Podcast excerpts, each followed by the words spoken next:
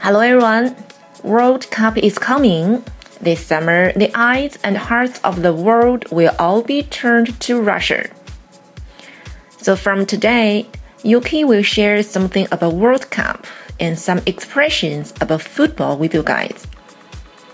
Russia is the hosting country of this year's World Cup, and we can also say Russia's hosting it. I'm quite into soccer especially World Cup.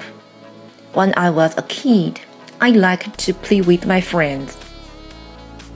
But first, let's set the record straight. In most English speaking countries, 足球 is called football. But from Canada and the US, called soccer.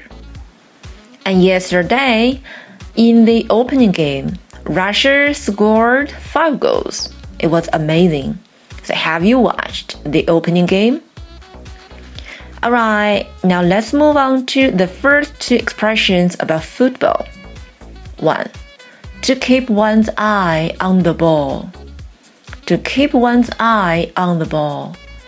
That means to keep one's focus on a particular matter.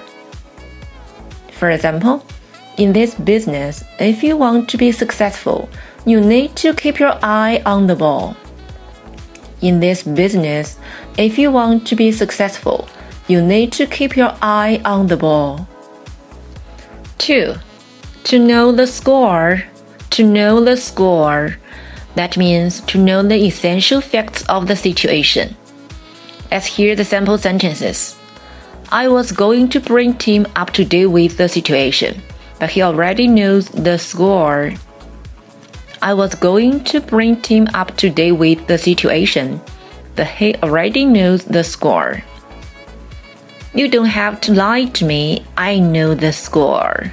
You don't have to lie to me, I know the score.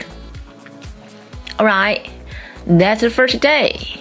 I will see you next time. Bye bye.